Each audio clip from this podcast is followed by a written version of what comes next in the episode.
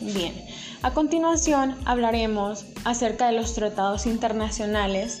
que protegen a nuestro medio ambiente. Pero primero quiero comenzar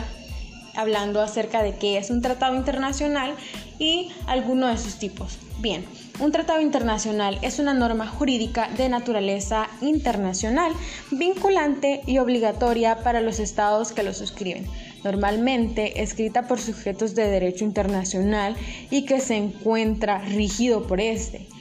que puede constar de uno o varios instrumentos jurídicos y siendo indiferente su denominación.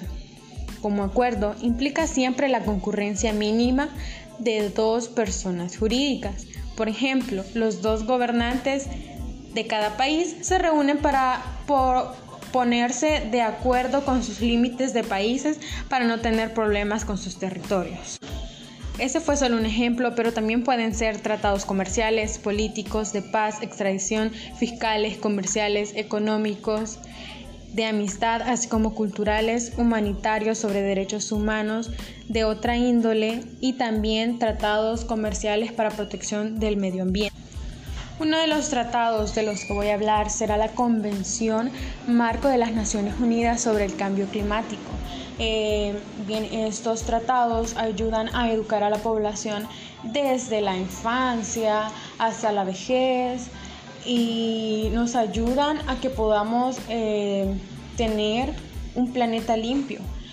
para que podamos gozar de, buena vida, de buena salud y dejarles a nuestros hijos esa herencia. Bien, este acuerdo se adoptó en Nueva York en 1992 con el objetivo de reconocer la importancia de los efectos del cambio climático causado por la emisión de gases de efecto invernadero en la atmósfera, los cuales afectan la superficie de la Tierra y perjudican los ecosistemas naturales y al ser humano. Es de lo que mencionaba anteriormente, que pueden ser problemas respiratorios, pueden ser, eh, por ejemplo, nos dañan eh, la atmósfera, todos esos rayos ultravioletas que, se pasan por los agujeros que se crean, dañan nuestra piel, pueden llegar a ocasionarnos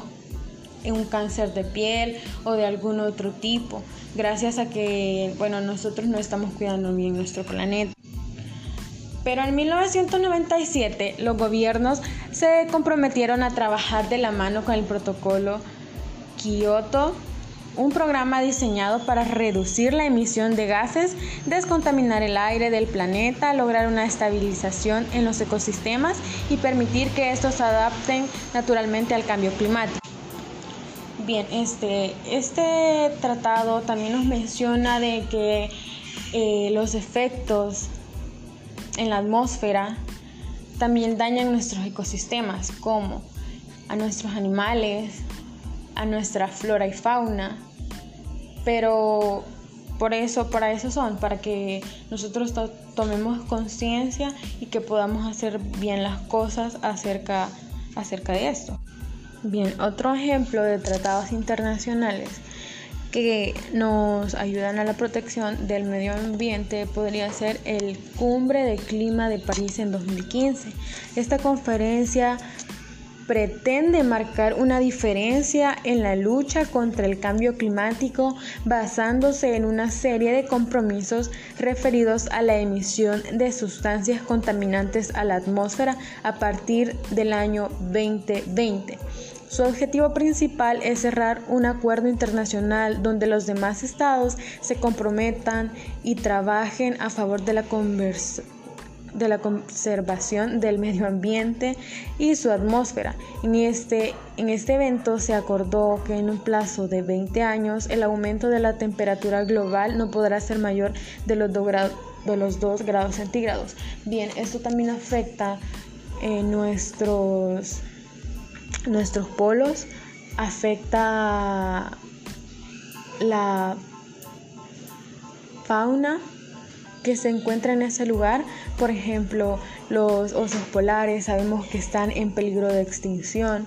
y para esto nosotros los humanos tenemos que ser más conscientes y responsables de algunos de nuestros actos para que estas especies sigan teniendo vida y nada, nos queda hacer lo correcto, seguir este, todos los, todas las recomendaciones para que ayudemos a nuestro planeta y salvarlo.